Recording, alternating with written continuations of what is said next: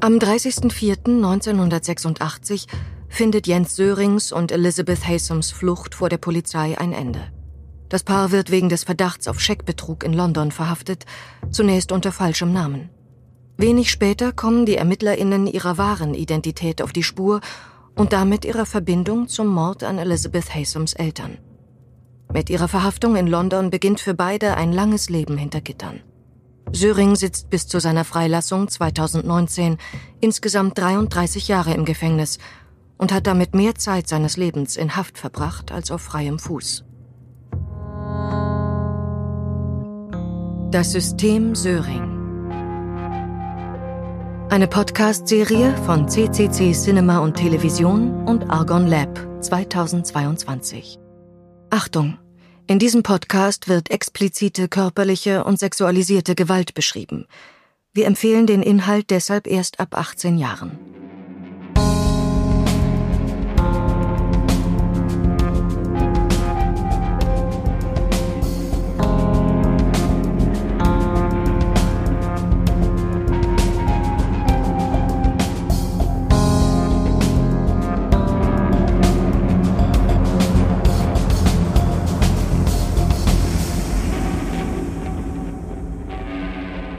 Folge 4 von 8.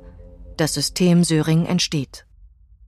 Diese Folge zeigt, wie in den Jahren des Gefängnisaufenthalts das System Söring entsteht. Aus der Haft heraus baut er sich ein System aus UnterstützerInnen auf, mit deren Hilfe er seine vorzeitige Haftentlassung erreichen will. Eine dieser UnterstützerInnen ist Annabelle H. Sie berichtet erstmals exklusiv aus Sörings engstem Umfeld. Im Gefängnis. In 33 Jahren im Gefängnis hat sich Söring an die Welt um ihn herum angepasst. Er weiß, wie er sich behauptet. Und er weiß, welche Strategien ihm helfen können, eines Tages die Mauern des Gefängnisses wieder zu verlassen. 1986 sieht Söring zum ersten Mal eine Haftanstalt von innen. Er und Haysom sind von einem englischen Gericht wegen Scheckbetrugs verurteilt worden. Daraufhin werden sie aus dem Polizeigewahrsam in ein richtiges Gefängnis verlegt. In seinem Buch Nicht schuldig von 2012 schildert er Erinnerungen an seine erste Zeit in Haft. Metall auf Metall im 5 Sekunden Abstand, weit entfernt. Noch 5 Sekunden. Krach. Das Kontrollfenster an meiner Zellentür fliegt auf und der Schließer schaut herein, um zu sehen, ob ich auch wach bin.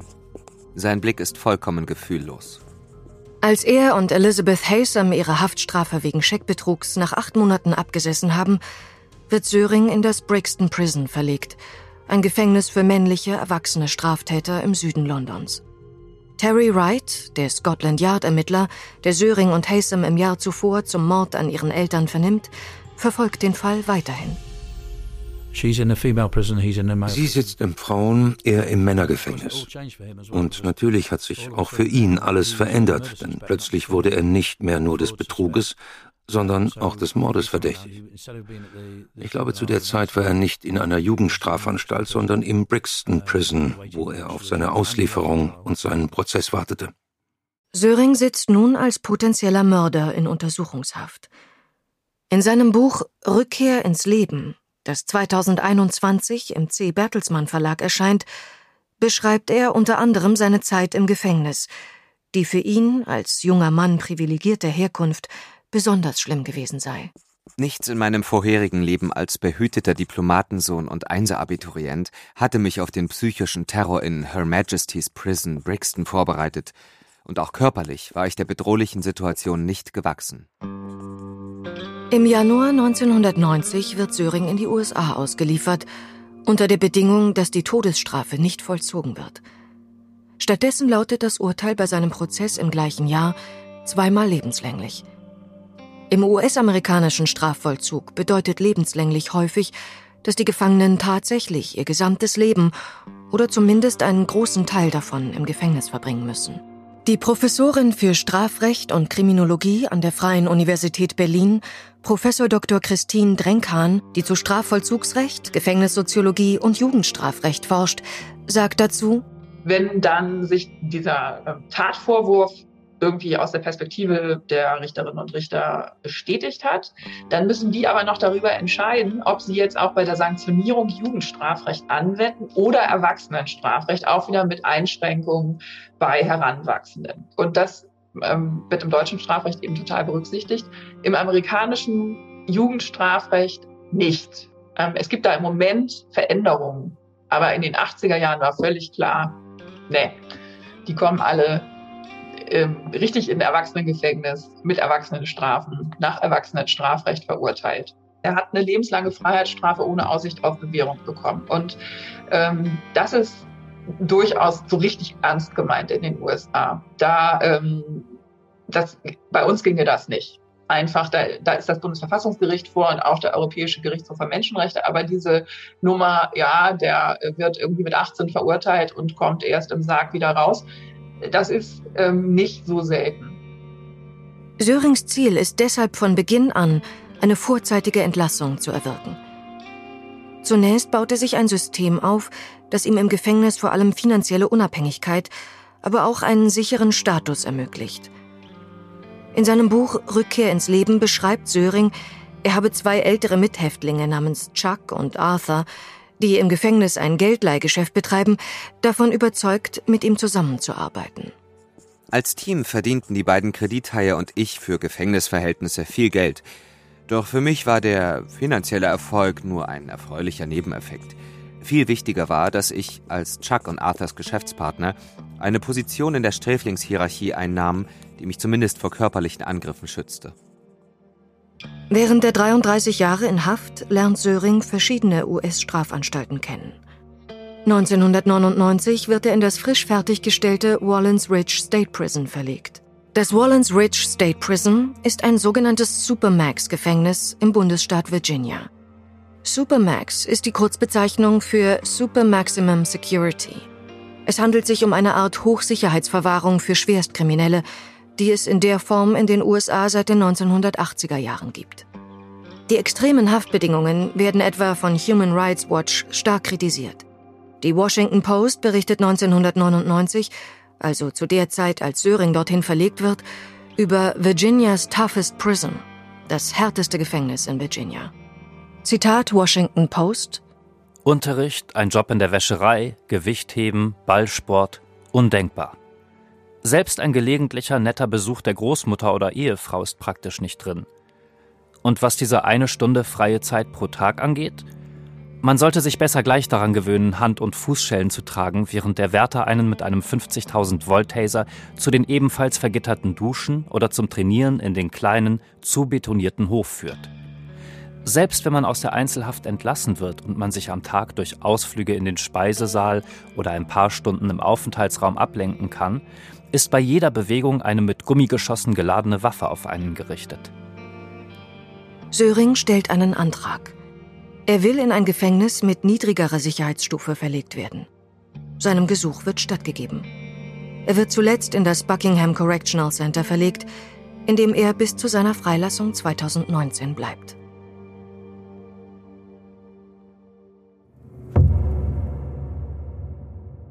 Kontakt zur Außenwelt. Nun hat Söring auch die Möglichkeit, den Kontakt zur Außenwelt auszubauen und sich Unterstützung für seinen sogenannten Freiheitskampf zu holen. Söring bekommt unter anderem unentgeltliche Hilfe von Anwältinnen, die sich für seinen Fall interessieren und für seine Freilassung kämpfen wollen. Noch sind es Einzelpersonen, die meisten von ihnen US-Amerikanerinnen, die vor allem gegen das Gefängnissystem in den USA protestieren wollen – doch ab 2007 formiert sich auch in Deutschland ein Netzwerk um Jens Söring. 2010 beschert ihm ein Artikel mit dem Titel Vergessen hinter Gittern in der Süddeutschen Zeitung größere Aufmerksamkeit. Autorin ist die Seite 3 Redakteurin Karin Steinberger. Die Journalistin kennt Söring bereits seit 2006 und besucht ihn mehrfach im US-amerikanischen Gefängnis. Steinberger zeichnet ein Porträt des deutschen Häftlings, der der Verzweiflung nahe ist, aber nicht aufgeben will. Die Beweislage gegen ihn sei dünn, das Urteil fragwürdig. Der Artikel und weitere Berichte in anderen Medien, die darauf folgen, machen Söring und seine Geschichte schlagartig bekannt. Die Folge eine Flut von Briefen an ihn. Mit seinen neu gewonnenen UnterstützerInnen tauscht er Briefe und E-Mails aus, telefoniert, manche besuchen ihn sogar im Gefängnis. In seinem Buch Nicht schuldig schreibt er über sein entstehendes Netzwerk. Nachdem ich während der bis dahin vergangenen 21 Jahre jeden Kontakt nach Deutschland verloren hatte, war ich begeistert über so viele neue Freunde zu Hause. Der einzige Nachteil bestand darin, dass ich jetzt zwei große Unterstützernetze unterhalten musste. Eins in den USA und eins in Deutschland. Und das alles mit Kugelschreiber und Papier. Söring nutzt die Briefkontakte, um seine Version der Geschichte, die Story vom in den USA unschuldig inhaftierten Deutschen, immer weiter zu verbreiten. Informationen zu Söring und seinem Fall sind nun auf einer Website nachzulesen, die Sörings deutsche UnterstützerInnen betreiben und pflegen. Später kommen Facebook- und Twitter-Accounts hinzu. Söring schreibt außerdem regelmäßig Newsletter aus dem Gefängnis. Er nennt die Menschen, die sich für ihn einsetzen, seinen Freundeskreis, der jedoch viel mehr als das ist. Es ist ein Netzwerk, eine Agentur, rund um die Uhr im Einsatz, arbeitsteilig, unbezahlt, mit einem Ziel, seine Unschuldserzählung zu verbreiten. 2016 erscheint der Dokumentarfilm Das Versprechen, den Karin Steinberger gemeinsam mit dem Dokumentarfilmer Markus Vetter dreht. Die Recherche zu ihrem Projekt beginnt bereits 2013. Sie besuchen Söring im Gefängnis in Virginia und begleiten seine US-amerikanische Anwältin Gail Ball und einen Privatdetektiv, den Söring und sein Team beauftragt haben. Sie gehen auf die Suche nach Beweisen, die Sörings Unschuld belegen sollen.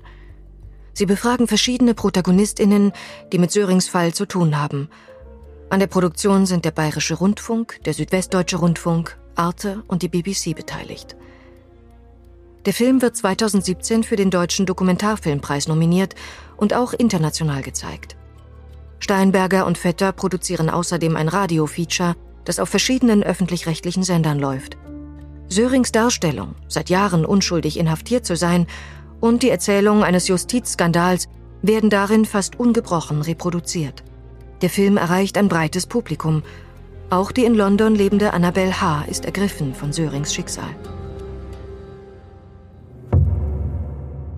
Der Freundeskreis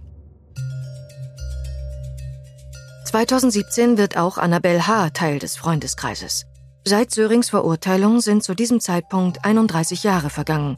In der Zwischenzeit hat er mehrere Bücher geschrieben, Interviews gegeben und seine Verurteilung auf den verschiedensten Wegen erfolglos angefochten. Und diese Söring-Dokumentation oder die Dokumentation über die Hazen-Morde, äh, die ist hängen geblieben, die ist kleben geblieben und die bekam ich nicht aus dem Kopf. Ähm, und dann habe ich mit Kollegen im Büro darüber gesprochen, weil ich gedacht habe, ich muss da irgendwie oder ich möchte da irgendwie helfen.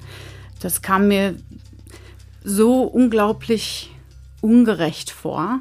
So ein großer Justizirrtum und so ein verlorenes Leben, wenn jemand 30 Jahre im Gefängnis sitzt äh, für etwas, was er angeblich nicht getan hat. Die Rechtsassistentin, die in einer großen Kanzlei in der Londoner City arbeitet, liest mehr über den Fall. Annabelle H. hat keine Zweifel, dass Söring zu Unrecht verurteilt wurde. Sie beschließt, ihn zu kontaktieren. Ich hatte mir die Website natürlich angeguckt, da waren wahnsinnig viele Informationen auch drauf über den Fall und da war immer so ein Spenden-Button sozusagen. Dann habe ich gedacht, wie kann ich denn helfen? Und ich hätte nie gedacht, dass ich drei, vier Monate später dann die Originalgerichtsakten auf dem Tisch hatte und dann letztlich so involviert war, wie das geschehen ist. Bei ihren Recherchen über Söring erfährt sie, dass es den sogenannten Freundeskreis gibt, der sich für seine Freilassung einsetzt. Eine Unterstützerin wird in den Artikeln öfter namentlich erwähnt. Die war so für mich gesehen das Gesicht des Freundeskreises damals. Und ähm, ich dachte immer, weil man natürlich auch diese Klischees kannte, von wegen äh, Unterstützerkreise. Die Frauen, die machen das alle nur, weil sie scharf auf die Insassen sind oder weil sie sich irgendwie völlig in, in so eine bizarre äh, Romanze verrannt haben mit Menschen, die sie überhaupt nicht persönlich kennen. Und ich habe immer gedacht, okay, die sind vermutlich ein Paar, aber das spielte eigentlich auch keine Rolle. Annabelle H. betont, dass es zwischen Söring und den Frauen im Freundeskreis keine romantischen Beziehungen gegeben habe. Und ähm, dann bin ich in diesen Freundeskreis reingerutscht halt. Und Söring hat in diesem ganzen Zeitraum, in dem das passiert ist, nie irgendwelche äh, romantischen Gefühle gezeigt für irgendjemanden. Und umgekehrt war das auch nicht so. Ich kenne also persönlich niemanden, der irgendwelche romantischen Interessen an ihm gehabt hätte. Jeden Tag arbeitet Annabelle H. von nun an neben ihrem Vollzeitjob als Unterstützerin im Team von Söring, das sie mit offenen Armen aufnimmt. Auch Söring selbst bringt ihr von Anfang an viel Vertrauen entgegen und sie ist ständig per E-Mail mit ihm in Kontakt. Anfangs ist der Austausch in einem lockeren Ton gehalten. Sie habe es geschätzt, mit dem belesenen und humorvollen Häftling über alle möglichen Themen schreiben zu können. Wenn ich so an die Zeit zurückdenke, in der ich, in der ich mit Söring E-Mails ausgetauscht habe, das war so die ersten Wochen, waren das so ganz lockere E-Mails und ich war geradezu erstaunt, wie viel Humor der noch hat nach 30 Jahren Haft. Da habe ich immer gedacht, das gibt's ja gar nicht. Der sitzt seit 30 Jahren im Knast und der kann noch über sich selber lachen. Und äh, der, ist, der, der ist klug, der weiß also, was gerade in der Welt so geschieht. Das ist ja gar nicht so selbstverständlich eigentlich. Ähm, und irgendwann hat sich dann aber der Ton in seinen E-Mails geändert. Äh, und da habe ich gedacht, oh, habe ich ihn jetzt irgendwie verletzt oder sowas? Weil er, der, der wurde dann auf einmal also man merkte, da hat sich was, da hat sich da ist irgendwie ein Schalter umgesprungen. Und ähm, ich habe dann irgendwas Witziges geschrieben und war eigentlich gewohnt, dass er dann gleich witzig antwortet. Das ist dann nicht mehr passiert. Und da habe ich seine langjährigste Unterstützerin kontaktiert und habe gesagt, oh, ich weiß jetzt gar nicht, habe ich ihn jetzt verletzt oder sowas? Und die hat nur gesagt, nee, alles in Ordnung, herzlich willkommen, jetzt bist du in seinem innersten Kreis gelandet, jetzt öffnet er sich dir. Und dann erst, wenn diese Fassade fällt, dann lernt man den wahren Jens Söring kennen. Bald übernimmt Annabel H. die Verwaltung des Unterlagenarchivs zu Sörings Fall und wird eine seiner engsten Vertrauten. Kaum jemand kennt die Dokumente so gut wie sie. Sie verwaltet die Informationen zum Fall Söring nicht nur, sondern macht sie auch der interessierten Öffentlichkeit zugänglich. Ich habe also nach den anfänglichen Wochen ähm, mit, nach E-Mail-Kommunikation mit Söring und äh, einigen Unterstützern auch aktiv äh, an der Freiheitskampagne geholfen. Ähm, mein ganzer Tag, das ist so, wenn man in so einem Freundeskreis drin ist, in so einer Kampagne mitarbeitet, der war irgendwann mal taktiert, äh, so dass es immer zu Sörings Freiheitskampf passte, von morgens an bis spät abends. Ich, ähm, ich, hab, ich war verantwortlich letztlich für ein riesengroßes Dokumentenarchiv das nahm dann solche Ausmaße an, dass selbst Sörings Anwälte in Virginia gesagt haben, okay, wenn wir ein Dokument brauchen, frag mal Annabelle, die weiß, wo das ist. Wenn wir ein Zitat aus irgendeiner Gerichtsakte brauchen, frag Annabelle, die weiß, an welchem Tag das war. Ähm, ich habe Dokumente übersetzt, ich habe äh, seine, seine Facebook-Seite gemacht. Ähm, ja, ich habe so viel gemacht. Ich habe Pressepakete zusammengestellt, digitale für ähm, Interviews, wenn die anstanden. Söring war immer sehr darauf bedacht, dass ihn die Medien nicht vergessen. Es wurden also ständig äh, Kontakte hergestellt, auch mit Journalisten, die brauchten dann bestimmte Informationspakete. Ähm, ich habe Pressekonferenzen organisiert und Dokumentenpacks erstellt, ähm, habe dann äh, im, im Auftrag des Freundeskreises diese Journalisten dann auch kontaktiert, wenn diese Pressekonferenzen stattgefunden haben. Ich habe auch ähm, denjenigen, die diese Pressekonferenzen gehalten haben, denen habe ich auch Dokumente erstellt, teilweise äh, in der U-Bahn auf dem Weg nach Hause. Annabel H. beschreibt die Arbeit im Freundeskreis. Söring hat bei allen im Team immer einen Freifahrtschein gehabt. Er, der konnte machen, was er wollte. Weil die Entschuldigung war immer, der ist ja der arme, arme Jens, der leidet ja so. Und der sitzt seit 30 Jahren unschuldig ein. Ähm, das, und das hat er, daran hat er uns strategisch, also ich behaupte jetzt strategisch, daran hat er uns äh, auch immer wieder mal erinnert. Also wenn man selber Probleme hatte oder wenn man auf irgendwas sauer war, vielleicht auch auf ihn sauer war, weil er irgendeinen Mist gemacht hat, wenn man ihm das dann geschrieben hat, dann war seine Antwort, ich habe heute äh, das Glück gehabt, äh, zwei Kirschen zu bekommen, die man nicht verschimmelt waren. Und so hat er einen dann wieder äh, runtergerissen. Also heutzutage glaube ich, das ist eine Taktik gewesen, einen daran zu erinnern, was er mitmacht und dass das, was er da falsch gemacht hat, vielleicht nicht so schlimm war.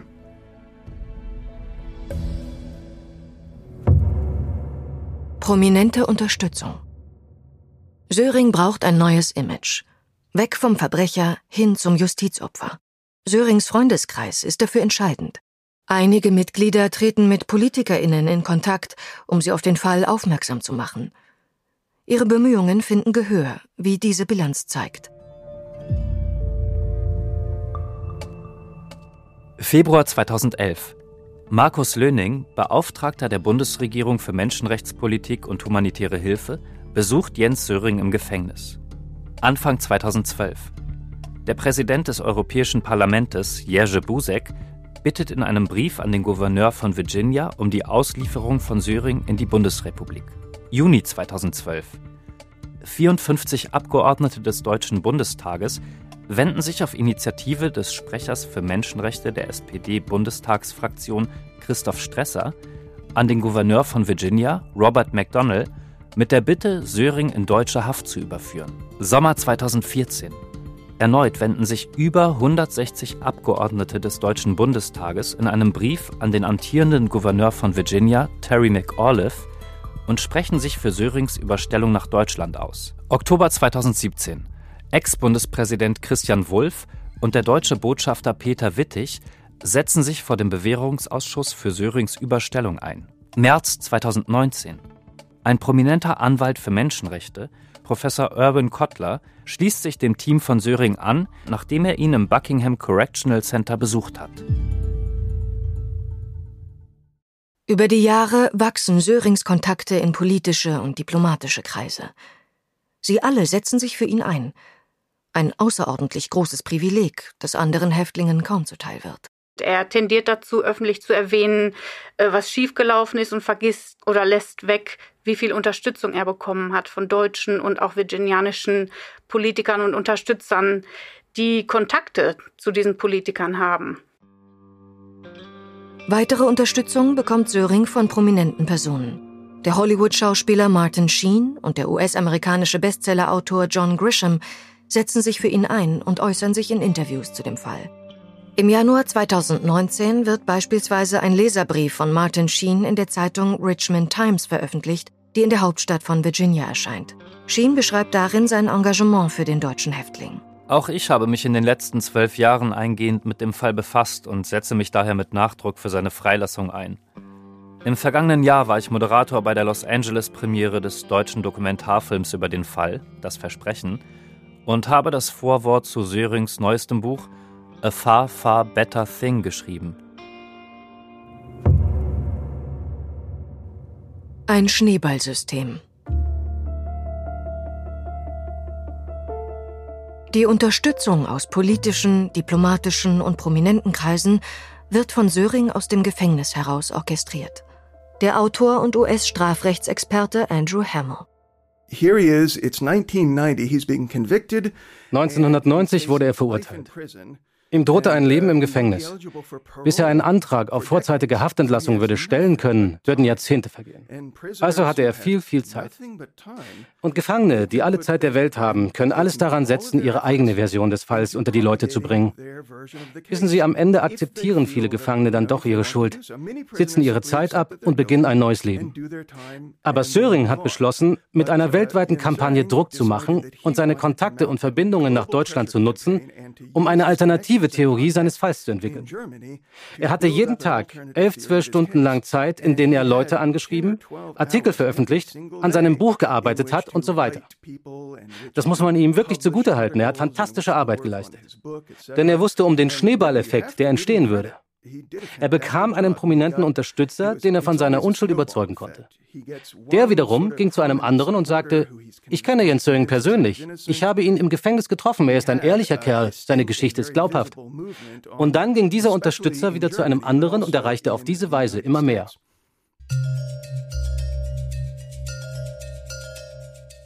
Sörings Schneeballsystem führt schließlich dazu, dass er seinem Ziel einen großen Schritt näher kommt.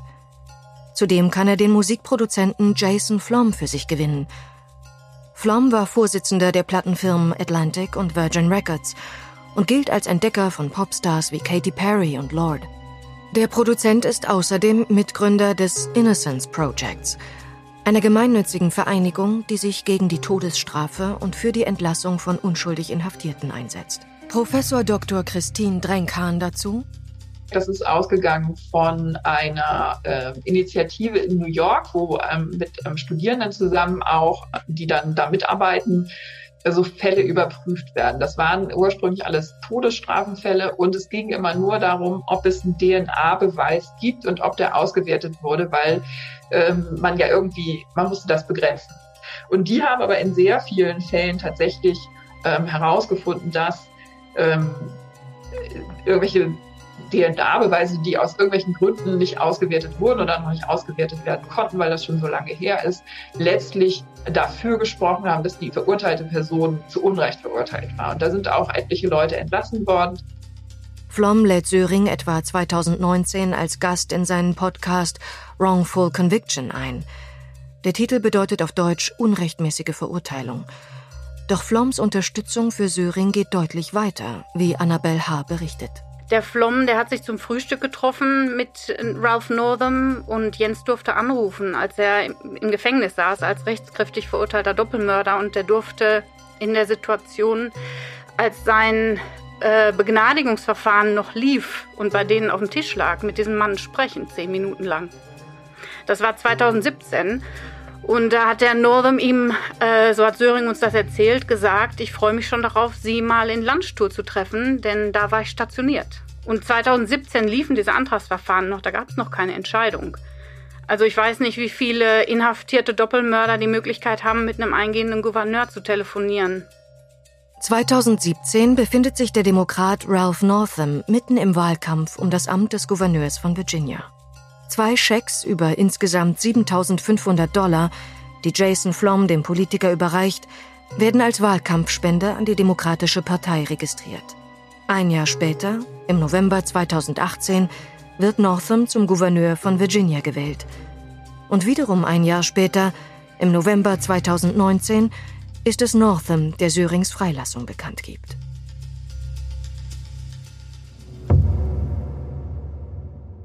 Neue Beweise. Sörings System ist eine Maschine, die läuft wie geschmiert. Doch um seine Unschuldsbehauptung zu untermauern, braucht er neue Beweise. He looked at a DNA report from 2009. Er hat sich ein DNA-Gutachten aus dem Jahr 2009 und dann das Blutgruppengutachten aus dem Jahr 1985 von seinem Prozess angesehen. Amerikanische Gefangene dürfen das. Sie haben sogar das verfassungsmäßige Recht, die Akten ihres Falls mit in ihre Zelle zu nehmen bzw. einzusehen. Er hat sich also das Blutgruppengutachten und dann das DNA-Gutachten angesehen und festgestellt, dass es diese eine Unstimmigkeit gab. Es gab eine männliche DNA, die nicht zu seiner Blutgruppe passte. Söring ist überzeugt, dass seine Entdeckung der Schlüssel zu seiner Freilassung sein könnte. Gemeinsam mit seinen Anwältinnen engagiert er auf seine Entdeckung hin zwei US-amerikanische DNA-Experten, Dr. J. Thomas McClintock und Dr. Moses Shanfield. Die beiden Forensiker bestätigen zunächst Sörings Beobachtungen. Später widerspricht zumindest einer der beiden Sörings Schlussfolgerung aus der DNA-Analyse. Dennoch gewinnt Söring mit Hilfe der Gutachten weitere wichtige UnterstützerInnen für seinen sogenannten Freiheitskampf, wie Chuck Reed, der 1985 für kurze Zeit an den Ermittlungen zum Haysom-Fall beteiligt ist, und Chip Harding, Sheriff von Albemarle County, das im Umfeld von Charlottesville liegt. Nachdem sie sich mit den von Söring aufbereiteten Akten zum Fall auseinandersetzen, schreiben sie Briefe an den Gouverneur von Virginia und geben Presseinterviews. Chip Harding spricht im April 2018 mit dem lokalen Fernsehsender in Virginia WSLS 10 ausführlich über den Fall. Er sei überzeugt, dass Sörings Verurteilung von 1990 falsch sei. Als ich begonnen habe, mich damit zu beschäftigen, wie die Beweislage während des Prozesses dargestellt wurde und welche Beweise es in Wahrheit gab, hatte ich das Gefühl, dass wir es dort mit einer Ungerechtigkeit zu tun hatten. Ich bin der festen Überzeugung, dass die Geschworenen ihm nicht ohne begründeten Zweifel schuldig sprechen könnten, wenn er heute eine neue Verhandlung bekommen würde. Nicht mal annähernd. Sollte mir der Gouverneur zustimmen, sollte er zumindest über eine bedingte Entlassung nachdenken und die nach Deutschland zurückkehren lassen. Einige Monate später wird der frühere FBI-Agent Stan Lepikers zu Sörings wichtigstem Fürsprecher. Im April 2018 wendet er sich an die Öffentlichkeit und sagt, er sei sich sicher, dass das FBI in den Ermittlungen nach dem Mordfall ein Täterprofil erstellt habe, das Söring als Mörder ausschließe. Lepikers sagt in einem exklusiven Interview mit RTL, der FBI-Außendienstmitarbeiter Ed Sulzbach, der 1985 den Tatort begutachtet, sei davon ausgegangen, dass der Mord von einer Person begangen worden sei, die der Familie nahegestanden habe. Based upon his understanding of the victims, Angesichts dessen, was er von den Opfern wusste, insbesondere über Elizabeths Mutter, und angesichts der Tageszeit und der Tatsache, dass sie nur ein Nachthemd trug, wäre es höchst unwahrscheinlich, dass sie einen Fremden ins Haus gelassen hätte. Salzburg kam zu dem Schluss, wer auch immer an die Tür geklopft hat, sie wussten, wer diese Person war. Würden die Haysams Jens Söring abends die Tür öffnen? Immerhin ist er der Freund ihrer Tochter und keine völlig fremde Person. Söring sagt, das Täterprofil sei ein Beleg dafür, dass er nicht der Täter sein könne. Ob das sogenannte FBI-Profil Söring wirklich entlasten kann, wird sich noch zeigen.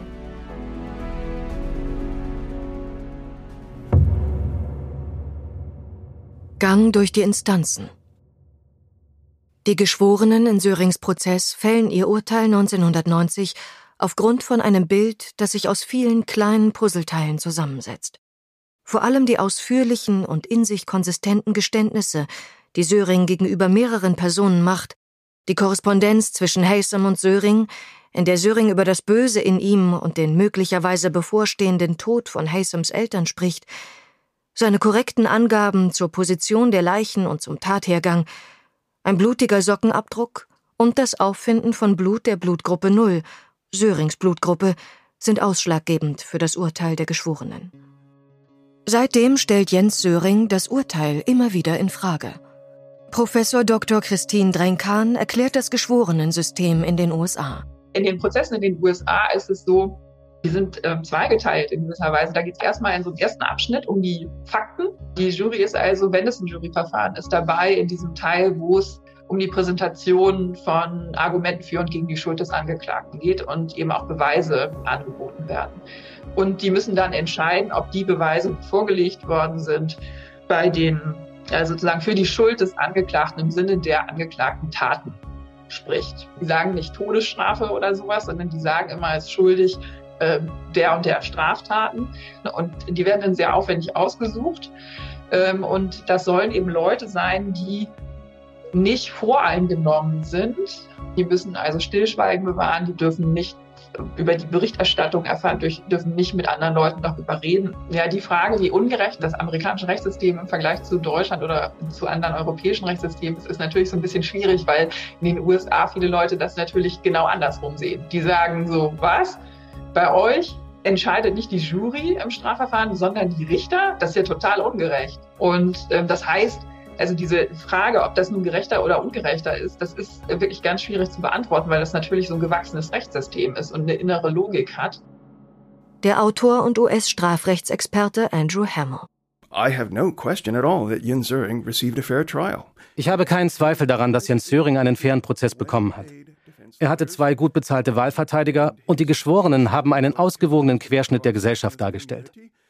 Der Richter hat tatsächlich Geschworene aus einem anderen Bezirk Virginias bestellt, weil der Prozess in dem Bezirk, in dem der Fall sich ereignet hatte, so viel mediale Aufmerksamkeit erregte. Er hat also Geschworene einberufen, die nicht so viel von der Berichterstattung mitbekommen haben. Auch an den Zeugenaussagen war nichts Ungewöhnliches. Es gab keine größeren Probleme. Am Ende haben die Geschworenen befunden, dass die Beweislage sehr eindeutig sei. Und sämtliche Richter und Gerichte, nach jedem einzelnen von Sörings Einsprüchen, befanden ausnahmslos, dass es ein fairer und angemessener Prozess mit einem ordnungsgemäßen Ausgang gewesen ist. Söring geht 1991 und 1992 zweimal in Berufung. Beide Male scheitert er damit. 1995 beantragt er ein Habeas Corpus Verfahren, im US-amerikanischen Justizsystem eine Möglichkeit für Straftäterinnen, die Rechtmäßigkeit ihrer Haft nach der Verurteilung nochmals prüfen zu lassen. Das Verfahren zieht sich bis 2001 und durchläuft alle Instanzen des US-amerikanischen Rechtssystems. den Virginia Supreme Court, den Federal District Court, den Federal Court of Appeals for the Fourth Circuit und am Ende sogar den US Supreme Court, das höchste US-amerikanische Gericht. Es wird in allen Instanzen abgeschmettert. Ab 2003 stellt er zudem jedes Jahr einen Antrag auf Parole, auf Bewährung. Auch diese werden bis auf seinen letzten Antrag alle abgelehnt, begründet mit der besonderen Schwere seiner Schuld. Dennoch versucht Söring immer wieder, scheinbare Ungereimtheiten in der Beweisführung, in seinen Geständnissen und in den forensischen Indizien zu finden. 2016 bittet er schließlich mit einem Gnadengesuch beim damals amtierenden Gouverneur von Virginia, Terry McAuliffe, um eine Überstellung nach Deutschland und fordert erstmals ein Absolute Pardon. Im virginianischen Recht bedeutet Absolute Pardon nicht nur eine Begnadigung, sondern die bedingungslose Anerkennung der Unschuld einer Person durch die Exekutive. Er begründet seinen Antrag auf dieses Absolute Pardon folgendermaßen. Die 2009 durchgeführte nachträgliche DNA-Analyse der 1985 am Tatort gesicherten Proben sei der Beweis seiner Unschuld, da am Tatort nicht seine DNA, jedoch die DNA von zwei unbekannten Männern gefunden worden sei. Auch das angebliche FBI-Profil führt er als entlastendes Beweisstück an. Tatsächlich wird Sörings Freilassung diskutiert, nicht nur in den entscheidenden Gremien, sondern aufgrund seiner Popularität auch in den Medien. Als der mittlerweile pensionierte Polizist Terry Wright aus der Presse von Sörings angeblichen DNA-Beweisen und seinem Antrag auf ein Absolute Pardon erfährt, gibt dies für ihn den Ausschlag, sich den Haysom-Morden abermals im Detail zu widmen. Aber zurück zur DNA. Es war die DNA-Frage, die mich letztendlich dazu gebracht hat, an den Gouverneur zu schreiben. Ich hatte erwartet, dass ich einen Brief schreiben würde, vielleicht 20 oder 30 Seiten. Aber je länger ich mich damit beschäftigte, desto mehr Lügen fand ich. Und am Ende wurde daraus ein 450-seitiger Bericht. Wright beschäftigt sich in dem Bericht mit der DNA und mit allen anderen von Söring vorgebrachten Behauptungen, die für dessen Unschuld sprechen sollen. Er gibt ihn seinem ehemaligen Kollegen Kenneth Beaver, der mit dem Fall vertraut ist, zur Durchsicht. Danach schickt er ihn 2019 an den aktuellen Gouverneur Ralph Northam und den Bewährungsausschuss von Virginia, um eine detaillierte Einsicht in den Fall zu bieten, auf deren Grundlage über die Anerkennung der absoluten Unschuld entschieden werden kann. Nach Sörings Entlassung stellt Terry Wright den Bericht auch frei im Internet zur Verfügung.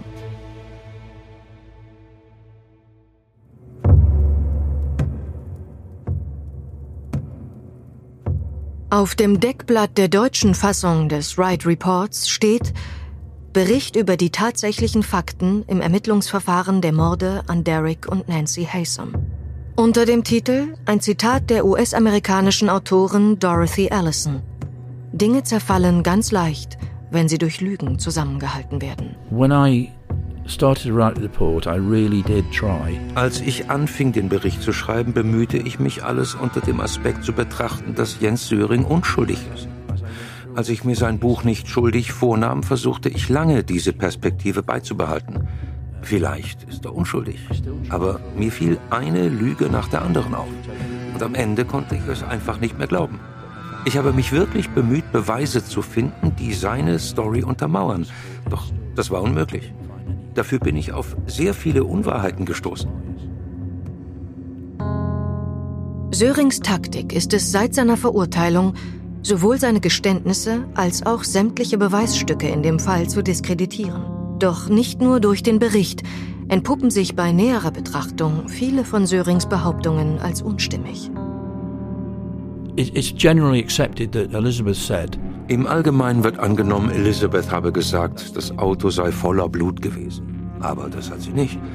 Wenn Leute sich auf diese Aussage beziehen, dass überall Blut gewesen sei, dann ist eigentlich Jim Updike gemeint, der es während des Prozesses erwähnt hat.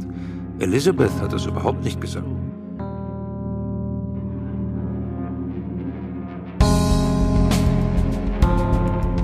Das System Söring Folge 4 von 8.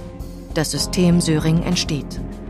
Es sprachen Luise Helm, Tim Fabian Hoffmann, Jeremias Koschorz, Tom Radisch und Stefan Schad.